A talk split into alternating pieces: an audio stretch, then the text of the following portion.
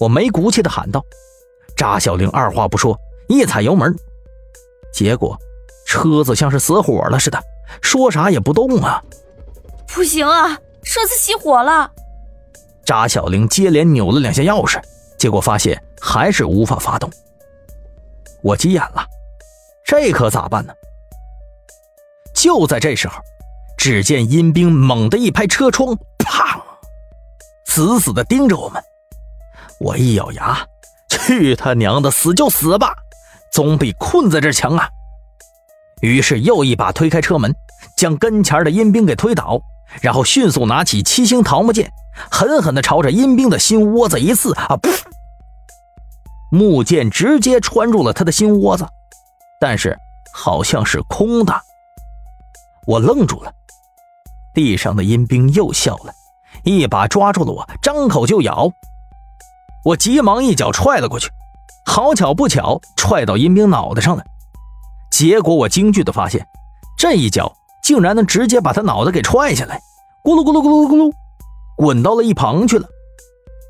看到这一幕，我略微愣了一下，然后急忙起身，将那脑袋拿起来一看，一拍脑门只见他嘴巴微微一张，里头有一个小纸人在蠕动。我顿时明白了，这他娘的又是猎鬼人的手段呢！我当即愤怒不已。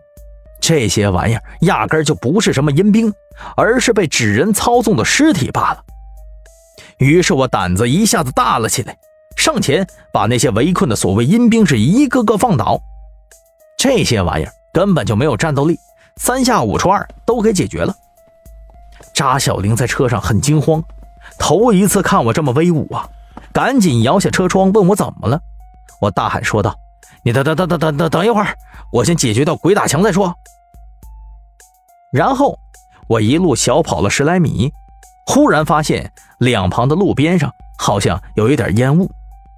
我急忙走过去，扒拉开草丛一看，只见草丛之中竟然插着两块巨大的香烛，就跟寺庙里的香盘类似。不过这玩意儿……竟然是灰色的，冒出的烟雾是有点呛人。我仔细一闻，有点子尸油的味儿啊，顿时吓住了。自打和猎鬼人接触以来，我就知道这帮家伙会三种东西：一是用人皮伪装自己个儿，二是用活人炼制药蛊，三是会耍纸人都是特别神秘的东西。于是我当即赶紧把这玩意儿给掐灭了。还别说，这一灭之后，四周忽然起了一丁点的变化。回到车上以后，我让扎小玲赶紧开车，结果没过几分钟，车子就开出去了，前方出现了一个小村子。扎小玲这才松了一口气，说道：“还好，你也不是没用。”我眼神很幽怨，真是不想跟他多费口舌了。我只是提醒他说道：“你先别开心，好好开车。如果回不到市里头，我总是提心吊胆的。”扎小玲白了我一眼，说道：“你肯定是亏心事做多了，坦白从宽，说出自个儿的秘密。”这小妮子专捡我不爱听的说，我真是懒得理她了。我一翻身子，继续窝在副驾驶上休息了。车子路过前方的村子的时候，忽然间又哑火了。我愣住了。扎小玲仔细查看以后，很无奈呀，发现是没油了。他当时候出来太匆忙，开了一整天都忘记加油了。